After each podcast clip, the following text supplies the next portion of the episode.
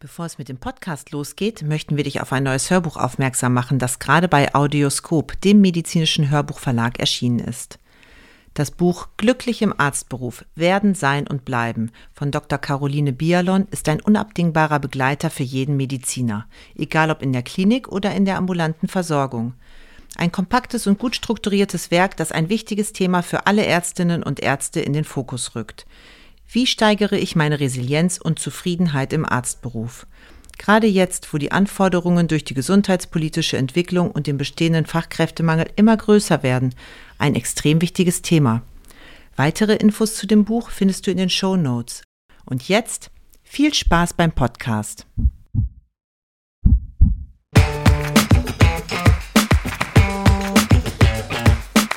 Herzlich willkommen bei Klinisch Relevant, deinem Wissenspartner für das Gesundheitswesen. Dreimal pro Woche, nämlich Dienstags, Donnerstags und Samstags, versorgen wir dich mit unserem Podcast und bringen dir Fachwissen in deine klinische Praxis. Weitere Informationen und Angebote findest du auf unserer Webseite www.klinisch-relevant.de. In der heutigen Folge mit Privatdozent Dr. Mark Baflitzky und Dr. Lars Masanek treten Neurologen gegen die KI an. Viel Spaß beim Zuhören. Ja, dann sage ich äh, herzlich willkommen ja. zum Klinisch Relevant Podcast. Ich sitze in einer virtuellen, illustren Runde mit äh, drei anderen neurologischen Kollegen und das ist äh, sehr lustig und äh, ich freue mich schon auf dieses Gespräch. Zum einen ist da der Dietrich Sturm, mein Freund und äh, Mitgründer von Klinisch Relevant und dann haben wir da den Marc Pawlitzki, den gucke ich gerade an. Hi. Ähm, Neurologe und MSologe, wie er immer so schön sagt, äh, aus der Uniklinik Düsseldorf. Und der Lars Masanik, den ich auf der DGN das erste Mal kennenlernen durfte. Das war ein sehr spannendes Gespräch. Lars, hat mich echt gefreut, dich, zu, ähm, dich kennenzulernen. Du bist im Bereich Neurologie natürlich unterwegs, aber auch im Bereich digitale Medizin. Und ja, darum soll es heute gehen, äh, um diese Schnittmenge zwischen digitaler Medizin und Neurologie was kann uns die digitale Medizin, vielleicht KI so bringen in der, in der Neurologie? Und ähm, äh, Lars, vielleicht direkt die erste Frage an dich. So, was gibt's da eigentlich für Entwicklungen, wo du sagen würdest, dass das kann uns therapeutisch helfen? Äh, vielleicht sogar ein bisschen gemünzt auf das Thema MS, weil, weil da seid ihr ja ganz weit vorne. Ja, danke erstmal ähm, für die für die Anleitung und auch für das ja, spannende Team hier, was, sich heute hier versammelt hat, wie du auch schon gesagt hast. Ähm, ich glaube, das Feld digitale Medizin ist natürlich ein sehr breites. Ja. Wir haben, glaube ich, in dem letzten Podcast ja auch schon angeschnitten, es gibt digitale Therapeutika, es gibt äh, digitale Gesundheitstechnologien, Sensorik, ähm, bis hin zu auch neuer, neuen Arten und Weisen, wie Patienten miteinander interagieren. Ich habe letztens bei dir im Podcast auch ähm, von Patienteninitiativen gehört, die jetzt vor allen Dingen auch online stattfinden. Da war auch die äh, Jasmin Mir, glaube ich, da. Das fand ich auch ein spannendes Gespräch. Ähm, und all das sind ja am Ende digitale Ansätze, die äh, stattfinden. Und ich, wir hatten uns jetzt eben schon mal ganz kurz ähm, im Vorfeld unterhalten, dass natürlich auch einen großen Trend gibt hinsichtlich ähm, neuer Modelle und wie die mit Daten umgehen, dass, sodass das viele Leute dann unter künstlicher Intelligenz zusammenfassen. Ähm, ich weiß jetzt nicht, ob das uns mittelfristig oder kurzfristig im äh, tatsächlich klinischen Alltag ähm, in den Interaktionen mit dem Patienten ähm, direkt nach vorne katapultiert. Aber ich glaube schon, dass langfristig eben das Zeug hat, Medizin zu verändern. Genau, super. Also ich habe letztens, ich weiß nicht, ob ihr den Podcast gehört habt ähm, zum Thema ähm, Clinical Inertia. Und da ging es auch nochmal um das Thema, dass wir Ärzte manchmal, ähm, aus welchem Grund auch immer, an alten Therapie und ähm, ja, Diagnostikentscheidungen äh, festhalten, obwohl die Leitlinien vielleicht was anderes sagen. Und da kann KI, da können ja KI-Modelle möglicherweise uns so ein bisschen über, über, überlisten und uns dazu führen, äh, doch etwas progressiver zu sein, was Therapieentscheidungen betrifft. Wenn man sich das Feld der MS anschaut, ähm, lieber Marc, dann ist das ja so, dass das etwas für den Außenstehenden etwas unübersichtlich geworden ist. Es gibt sehr viele verschiedene zugelassene Medikamente, die unterschiedlich intensiv wirken. Kannst du dir vorstellen, dass KI, sowas wie ChatGPT, ähm, sowas äh, da helfen kann bei solchen, bei solchen Therapieentscheidungen? Also ich muss mal anfangen und nochmal über den Begriff MS-Ologe äh, bin ich gerade gestolpert. ja, das kann ich ja gar nicht. Aber ich Ich habe heute witzigerweise bei der Praxisschule anfertigen lassen. Hätte ich noch mal draufschreiben sollen. Nein, du hast aber äh, damit ja total recht mit dem Begriff. Das heißt, äh, es spricht ja dafür, dass sich Neurologie immer weiter spezialisiert. Ja. Wir entwickeln uns ja ähm, fast wie die innere Medizin in neuroimmunologische Schwerpunkt, Neurodegeneration. Ähm, Epileptologen gab es ja auch schon immer oder gibt es jetzt immer, äh, ja, es gibt nicht mehr Epileptologen, aber das zeigt ja auch äh, ein bisschen den Trend, dass es immer spezialisierter wird und daher immer schwieriger auch nachzuvollziehen, welche neue Evidenz gibt es, welche neue Erkenntnisse gibt es. Und da kann natürlich insgesamt auch eine KI helfen, um relativ schnell ähm, einen Überblick zu bekommen, was gibt es da Neues und vielleicht auch eine Sicherheit zu geben, was übersehe ich vielleicht auch, ja. Also ähm, an was muss ich auch denken? Und der Blick ins Lehrbuch oder der Blick in die großen ähm, ja, Bücher fällt uns wahrscheinlich im Alltag auch immer schwerer, weil wir natürlich auch bequem geworden sind und viel schneller auch und viel höher frequenter ja auch entsprechende Fragen beantworten müssen. Ja.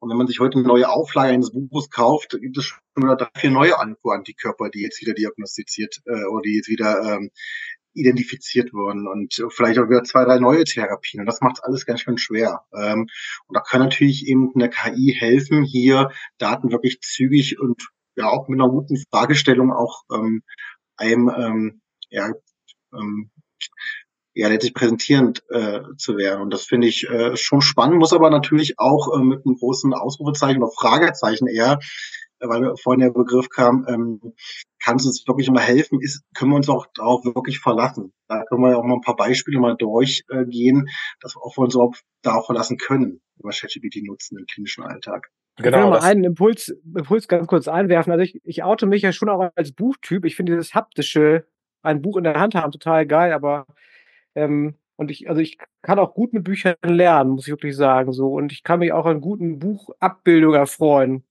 Ähm, aber ich glaube, das, was du gesagt hast, Marc, ist das Wesentliche, dass sich einfach ähm, das medizinische Wissen ja auch fast nicht, nicht exponentiell vermehrt, aber doch in einer wahnsinnigen Geschwindigkeit und das KI einfach die Integration von Wissen in so bestehende Konzepte, pathophysiologische Konzepte, in so globale Krankheitskonzepte doch erleichtert und es für den Anwender dann ähm, erleichtert, dementsprechend so den Gesamtüberblick zu bekommen oder zu erhalten sozusagen. Ne? Aber Grundlagenwissen, wie gesagt, da gibt es auch, auch gute andere Lernmodelle. Total. Äh, letztlich ist ja auch die Frage, wenn man jetzt ähm, die Antwort von ChatGPT oder anderen ähm, Modellen dann als wahrnimmt oder für voll nimmt und die nicht mehr hinterfragt oder sagt, okay, damit ist die Frage ja beantwortet, glaube ich, dann kommt man schon mal in Situationen, die auch ähm, nicht gefährlich werden können, aber dazu führen, dass äh, wir vielleicht darauf viel zu äh, leicht verlassen. Ja, äh, weshalb natürlich bei einem Lehrbuch man ähm, doch schon eine Expert Expertenmeinung hat, man hat eine Recherche dahinter. Man kann natürlich viel mehr sich darauf auch beziehen. Und also es gibt auch Themen, die lassen sich auch diskutieren, was Haftungs Ausschuss angeht, was man überhaupt ChatGPT fragen darf und welche Informationen da überhaupt reingehen dürfen. Ähm, das ist, glaube ich, auch nochmal ganz äh, interessanter Aspekt. Und ich bin ja persönlich, äh, als Lars und ich uns, oder als Lars mir vor allem mal ChatGPT ähm, ja, vorgestellt habe, ich mich einmal gefragt, was ist denn überhaupt da, was steckt denn dahinter? Weil ich habe das gar nicht richtig verstanden am Anfang, wie das funktioniert. Ähm, und ähm, ich, es geht vielen so, ich habe letztens auch mal hat, glaube ich, Lars und meiner Mutter mal versucht, ChatGPT zu erklären, als er hier zu Besuch war. Das ist echt vielleicht nicht nachzuvollziehen und selbst für uns, die, glaube ich, das immer wieder auch jetzt benutzen, diese Buzzwords, auch gar nicht so einfach zu erklären. Ja, Lars, dann, dann äh, spielen wir den Ball gleich mal bei dir zurück. Ähm, du hast es Marks Mutter erklärt, dann bin ich mir sicher, du kannst es uns auch erklären. Vielleicht kannst du das uns und quasi allen Hörerinnen und Hörern nochmal kurz versuchen näher zu bringen. Was verbirgt sich hinter ChatGPT? Ja, gerne. Also ähm, ich glaube, man, man muss hier ganz viele Sachen, wenn man sich diesem ganzen Thema widmet, vielleicht nochmal ganz kurz auseinanderklamüsern. Ich versuche das jetzt nochmal in aller Kürze. Ähm, ich bin natürlich jetzt kein Ingenieur, der diese Modelle entwickelt, ne, das muss ich auch sagen, sondern ich bin eher jemand, der sie versucht, in andere ähm, Anwendungen dann so einzuprogrammieren, dass man sie quasi nutzen kann. Ähm, das heißt, ich verstehe die vor allen Dingen auf einer Anwendungsebene vielleicht besser, als dass ich jetzt die kleinsten technischen Details kenne, die man, muss man jetzt ehrlich sagen, zu den GPT-Modellen eh nicht kennt, weil die sage ich mal, verschlossene Modelle sind und somit nicht Open Source sind. Das heißt, niemand kann ja euch jetzt genau sagen, wie die neuesten GPT-Modelle funktionieren. Am Ende sind das aber alles eben diese großen Sprachmodelle, Large Language Models, Und ähm, das GPT-4 oder 3,5 Modell ist als Produkt der Öffentlichkeit, sage ich mal, ähm, einerseits direkt zugänglich, andererseits eben in dem Produkt ChatGPT eingebaut. Also man kann das jetzt nicht so verstehen, dass das ein Modell ist, sondern es sind verschiedenste Funktionen, die am Ende zu diesem Produkt ChatGPT führen. Das ist also ein bisschen komplizierter als ein großes Sprachmodell. Und ähm, das Spannende an diesen Sprachmodellen an sich ist aber, dass sie natürlich in der Medizin durchaus äh, viele Anwendungsbeispiele und Einsatzbereiche haben, die interessant sind. Wenn man überlegt, wie oft wir mit Text arbeiten oder auch mit Bildern und auch mit großen Informationsfluten, wenn es jetzt Arztbriefe oder sogar medizinische ähm, Daten im weiteren Sinne, dann gibt es natürlich viel Potenzial, diese ähm, Daten zu, in irgendeiner Form zu verarbeiten und auch Text daraus zu generieren oder Texte zusammenzufassen etc.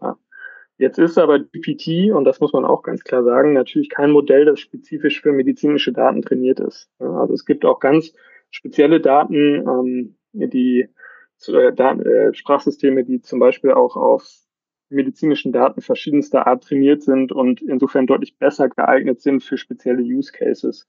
Nichtsdestotrotz bleibt so ein bisschen das Problem, das Marc eben angesprochen hat, dass diese Sprachmodelle natürlich nur bis zu einem gewissen Grad belastbar sind, weil das am Ende, ich sag mal, stochastische Prozesse sind, die zu irgendeinem Ergebnis führen und ähm, die nicht irgendwie kausal ähm, ein Ergebnis produzieren, das wir immer nachvollziehen können. Und in ganz vielen Fällen führt das dazu, dass wenn die nicht genau wissen, was sie schreiben sollen, irgendwas schreiben, was eigentlich keinen Sinn ergibt. Ne? Das ist dann dieses Halluzinieren. Ähm, und ich glaube, da könnten wir jetzt ein riesiges Fass aufmachen, ähm, wenn man dann darüber spricht, was es da für interessante Lösungen gibt. Es gibt zum Beispiel mittlerweile Applikationen, die, sage ich mal, zusätzlich auf Datenbanken gesetzt werden und wo dann diese Sprachmodelle mit so Suchalgorithmen verknüpft werden. Ähm, das nennt man dann so Retrieval Augmented Generation. Also die holen sich zusätzliche Informationen. Das können zum Beispiel auch Fachinformationen sein, sei es jetzt in der MS oder auch in anderen medizinischen Bereichen, um dann ganz gezielt Fragen anhand von Referenzinformationen äh, zu beantworten. Und damit kann man zum Beispiel die Rate an so Halluzinationen für bestimmte Use Cases, wo das Sinn macht, ähm, deutlich runterdrücken. Und äh, ja, vielleicht ganz kurz, wir haben uns vor ein paar Monaten eben auch schon gefragt, wo man das einsetzen kann. Ich glaube, für mich ist es vor allen Dingen bei Programmieren spannend. Ne? Da sind so Programme sehr leistungsfähig, weil das sehr strukturierte Informationen sind. Aber wir haben es eben auch ähm, bei verschiedenen Use Cases ähm, mal so an Fallvignetten getestet etc. Und ich finde, die Ergebnisse sind gar nicht so schlecht. Also selbst wenn man so allgemeine Modelle benutzt, kann man da ähm, mitunter ganz verwundert sein, was die schon alles rauskriegen.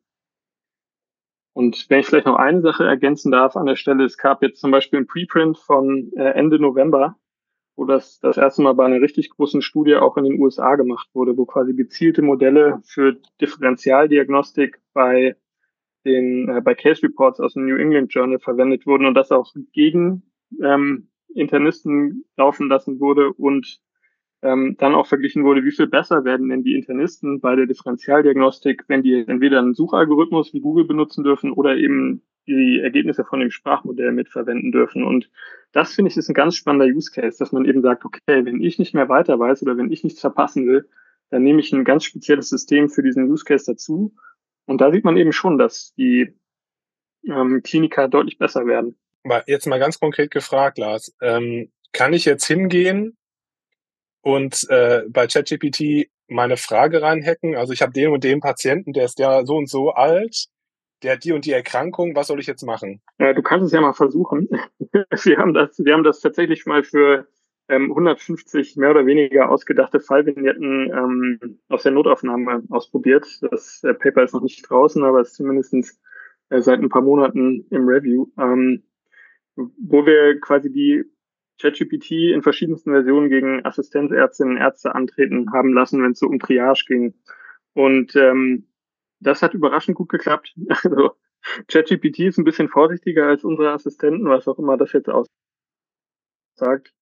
Aber ähm, man muss natürlich sagen, man darf in so ein System wie ChatGPT, wo ich etwas an einen Server sende, der weit weg ist, schon mal keine vertraulichen Informationen senden. Ja, also ich kann da Fallvignetten hinschicken, aber ich sollte mich davor hüten, ähm, meinen Arztbrief daran kopieren.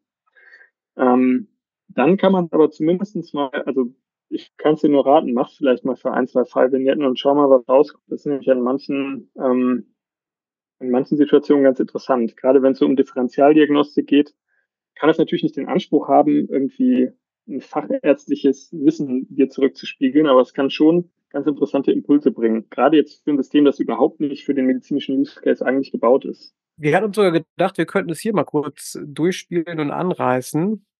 Und ähm, Marc, du hattest irgendwie auch was Kleines vorbereitet. Ich hätte mir so gedacht, wenn jetzt so viel geballte, geballtes Wissen über Neurologie hier äh, im virtuellen Raum ist, sollten wir vielleicht mal eine neurologische Frage in den Raum stellen oder ein, äh, ein Symptom oder ein Syndrom. Und ähm, Lars, du kannst ja parallel mal eingeben, ähm, wir können ja mal schauen. Patient, ich würde sagen 45, periphere Facialis Parese. Aber ihr dürft jetzt nicht was eingeben, ne? Wir müssen jetzt durch unser Wissen glänzen. Du kannst höchstens das Buch rausholen, wenn du magst. ähm, genau. Machen äh, weiterführende Diagnostik. Ähm, in der MRT-Darstellung sieht man jetzt eine Kontrastmittelaufnahme des Nervus facialis, darüber hinaus keine weiteren Läsionen. Patient hat auf Nachfrage noch ein bisschen Gelenkschmerzen. Nervenwasser immer auch noch ab. Machen wir, das können wir ja Neurologen ja ganz gut. Äh, sechs Zellen, also eine leichte, diskrete Entzündung, fünf Zellen ist ja normal, und die oligonuklearen Banden positiv, also möglicherweise was Autoimmunes. Aber was können wir denn alles, was kann denn alles so, äh, aus eurer Sicht, was kommt denn so in Frage? Können wir mal ein bisschen sammeln. Ja, ich muss gestehen, das wird mir jetzt eigentlich noch nicht so richtig reichen an Informationen. Also da ähm, äh, bräuchte ich als banaler Kliniker irgendwie noch so ein bisschen na gut, dann machen wir ein bisschen weiter. Also, ähm, wir denken ja mal so auch um möglicherweise äh, Erregerdiagnostik machen wir mal negativ. Also keine Erreger, die sind erstmal unauffällig. Ja? Ähm, wie gesagt, in der Kernspintographie nur die Keimaufnahme des Nervs und äh, im Liquor OKB sechs Zellen, Gelenkschmerzen, Erregerdiagnostik negativ. Brauchst du noch was? Es sind Gelenkschmerzen, keine Schwellung oder sowas. Nicht sichtbar nicht sichtbar. Auch und, keine Hautveränderung oder sowas, keine Ahnung. Das ist ja wie so Fahrradsprüfung, ne? Das ist ja immer so spannend. Und so Rheumaserologie, also gibt's da irgendwie was an, an weiterführender Diagnostik noch im Labor? Genau. Erstmal alles äh, unauffällig. Also ANA, Anker, Rheumafaktor, ähm, BSG ist nicht erhöht. Erstmal soweit unauffällig. Also die Gelenkschmerzen auch eher auf Nachfrage, jetzt auch nicht sichtbar. Hat denn sonst noch Diagnostik gemacht? Immer so Röntgen-Thorax und sich die Lymphknoten mal angeguckt, irgendwas? Oder? Was denkst du denn jetzt? Das ist ja spannend. Naja, also die, die, die Vignette geht ja doch irgendwie in so Richtung Systemerkrankung jetzt. Also zumindest so wie du es ja. vorgestellt hast, lässt es mich daran denken so. Und wenn man jetzt nichts offensichtlich aus dem Formkreis Rheumatoide Arthritis hat, ja. Hirnnervenstörung, keine Ahnung, ne, Sarkoidose etc., was weiß ich so, ne, auch da gibt's ja ganz verschiedene Organbeteiligungen. Ja, finde ich ja gut, was, äh, mal, wir schalten mal zu Lars, Lars, was sagt denn ChatGPT? Ich hoffe, ich habe jetzt richtig mitgetippt. War, war nicht so einfach. ChatGPT sagt, frag Dietrich. ähm, also, äh, ich habe mir mal, ich habe einfach, ähm, man muss ja immer so ein bisschen gucken, wie man das promptet. Also je nachdem, was man da eingibt, kommen da wahrscheinlich auch sehr unterschiedliche Sachen raus. Ich habe gesagt, gib mir mal zehn Differentialdiagnosen auch seltener. Und ähm, ja, das erste ist äh, idiopathische periphere Facialisparese. Ähm, das zweite ist eine Sarkoidose. Das Wort ist gerade auch schon gefallen. Ähm, das dritte ist eine Leimborreliose mit einer interessanten Erklärung. Trotz negativer Liquorborrelien kann sie nicht vollkommen ausgeschlossen werden. Gerade bei OKBs dann kommen und dann kommen verschiedenste Sachen, MS, HIV, Herpes zoster, Sjögren, Vaskulitiden, zum Beispiel Granulomatose mit Polyangiitis.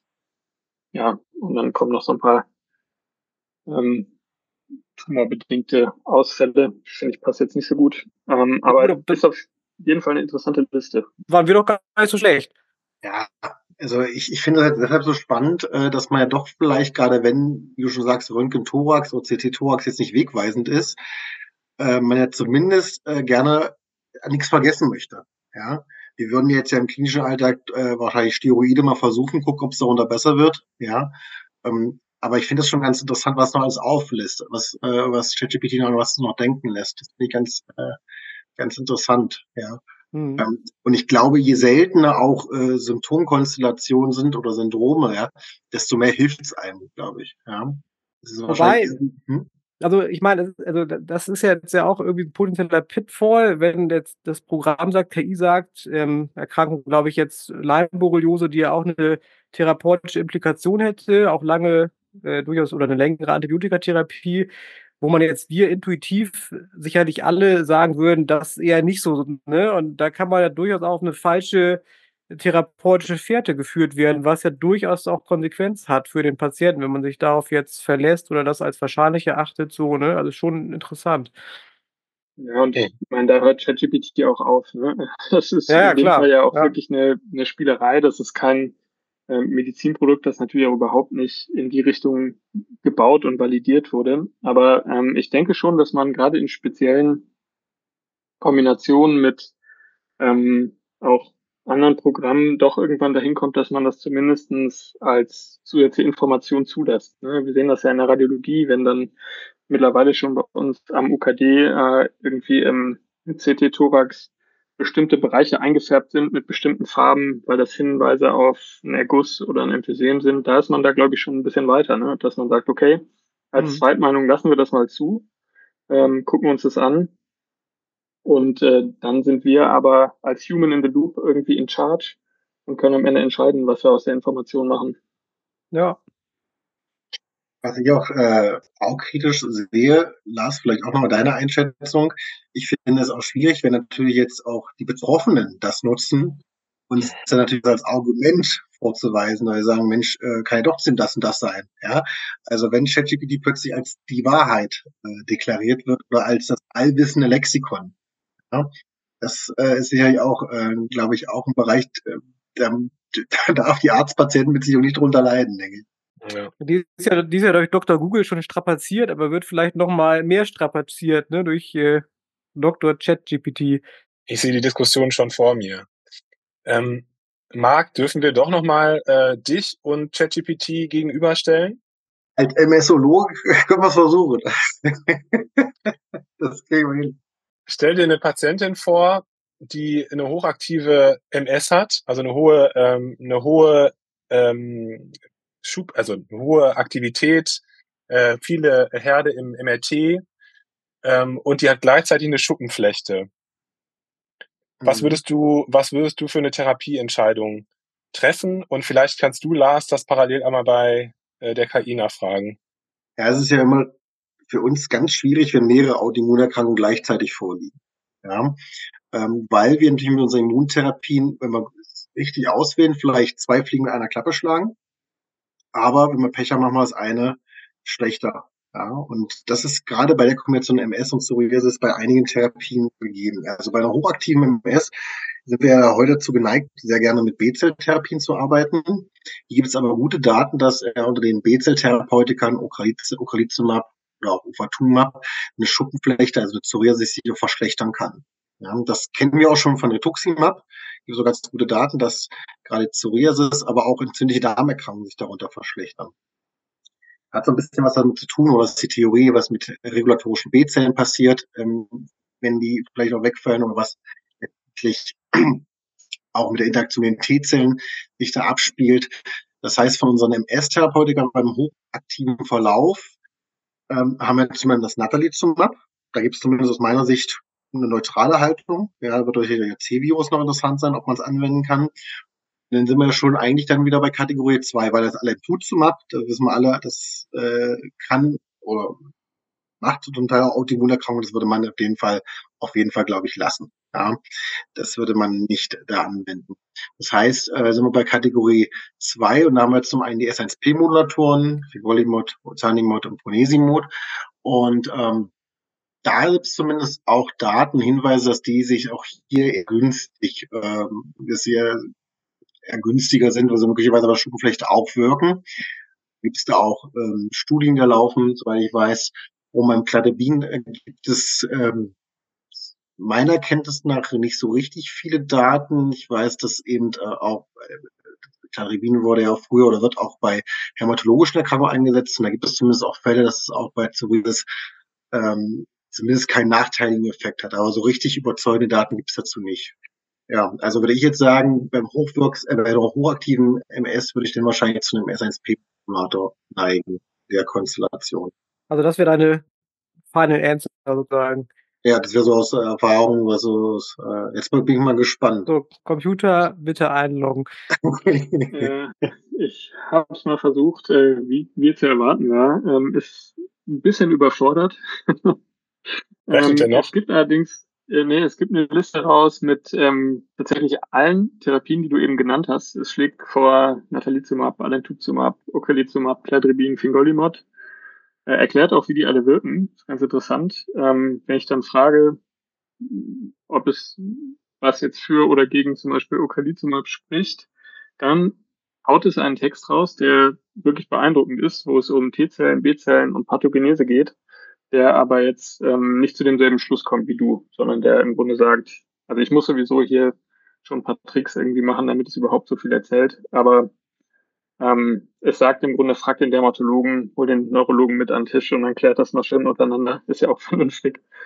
Ähm, aber es zeigt natürlich auch, da kommt so ein, bei so speziellem Wissen, ne, äh, ist natürlich so ein ganz allgemeines Tool völlig ungeeignet, um, um so spezielle äh, Informationen anzufragen. Im Grunde bräuchte man da jetzt einen Algorithmus, der irgendwie auch Zugriff auf ganz spezielle Daten hat, entweder eben indem es die über so eine Datenbank ranzieht, äh, über bestimmte Fälle oder Publikationen, ähm, aber da, ich finde es schon spannend, dass es überhaupt diese ganzen Antikörper und Medikamente kennt aus der MS, um ehrlich zu sein, weil das ist ja auch schon Spezialwissen. Man muss ja auch sagen, diese Einschränkung steht ja auch in keiner Fachinfo die ich da jetzt vorgenommen habe, sondern es beruht ja auf Kasuistiken, eine klinische Erfahrung, die wir alle sammeln. Und nicht jede klinische Erfahrung oder auch Lehrbuchwissen ähm, wird dann nochmal, also, oder wird dann nochmal angewendet. Das ist ja nicht, wir glauben alle, dass sie Bezeltherapien ungünstiger sind, aber wir schreiben es jetzt nicht alle nieder. Ja, steht jetzt auch nicht in den Leitlinien. Also woher soll es denn ChatGPT auch wissen? Ja. Genau, und jetzt äh, die ganzen persönlichen Vorlieben des Patienten bleiben ja auch völlig außen vor, ne? Ob Tablette, Spritze oder Infusion, ne? Also ja, muss man also mit berücksichtigen. Aber trotzdem, sehr interessanter Einblick bis hierhin. Kai. Ja, genau. Ich finde es total, ich finde es total interessant. Ähm, wie weit das doch schon geht. Also als ich die Frage gestellt habe, darf ich das einfach so bei ChatGPT, kann ich das einfach da so eingeben und dann kommt eine Antwort, da habe ich schon gedacht, hm, das ist so ein bisschen, das ist so ein bisschen kindlich gefragt, aber also am Ende ist es doch interessant, was da alles schon, ähm, was da alles schon rauskommt an, an äh, Informationen. Und wenn es nur Differentialdiagnosen sind, das ist ja auch schon hilfreich, weil man ja manchmal gedanklich eingeengt ist auf ein bestimmtes Krankheitsbild. Ne? Hey, ich fand's super spannend, äh, mit so äh, ja, ähm, schlauen Menschen an einem virtuellen Tisch zu äh, sitzen. Hat riesen Spaß gemacht. Ähm, ich wünsche euch schöne Weihnachten, weil dieser, dieser Podcast wird gerade kurz vor Weihnachten aufgezeichnet. Und ich hoffe, dass wir uns im nächsten Jahr in ähnlicher Konstellation wieder zusammensetzen können. Auf alle Fälle. Mir hat auch Spaß gemacht. Sehr interessanter Einblick, wie gesagt, in die Welt äh, der KI und was man damit im Bereich der Medizin vielleicht in Zukunft alles wird machen können. Auch von mir natürlich schöne Feiertage an euch und alle da, da draußen. Bis demnächst. Ja, ja bis demnächst. Vielen, vielen Dank. Danke für die Einladung. Danke, Marco. Danke, Lars. Ciao. Vielen Dank, dass du heute wieder zugehört hast und unser Gast gewesen bist.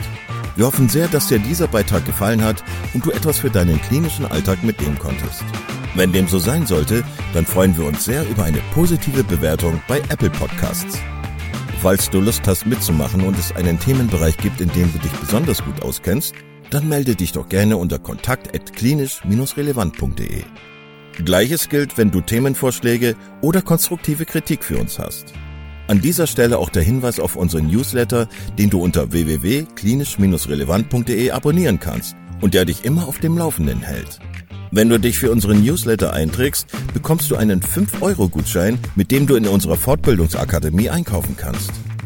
Wir wünschen dir jetzt bis zum nächsten Mal eine gute Zeit und freuen uns, wenn du bald wieder einschaltest. Pass auf dich auf, bleib gesund. Bis zum nächsten Mal. Ciao.